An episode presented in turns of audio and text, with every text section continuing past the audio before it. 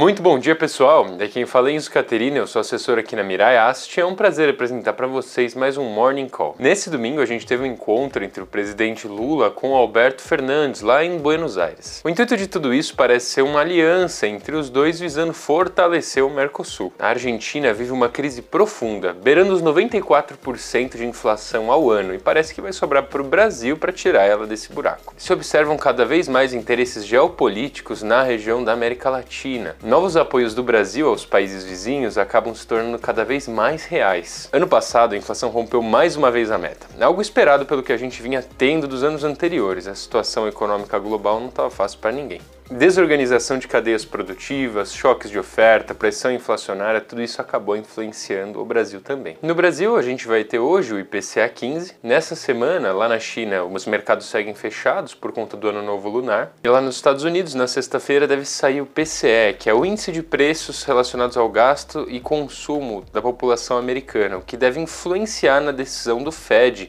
de aumento de juros, que espera-se que seja 0,25 pontos percentuais dessa vez. E essas foram as notícias de hoje, pessoal. Agradeço a atenção de vocês e estimo um excelente dia com ótimos negócios.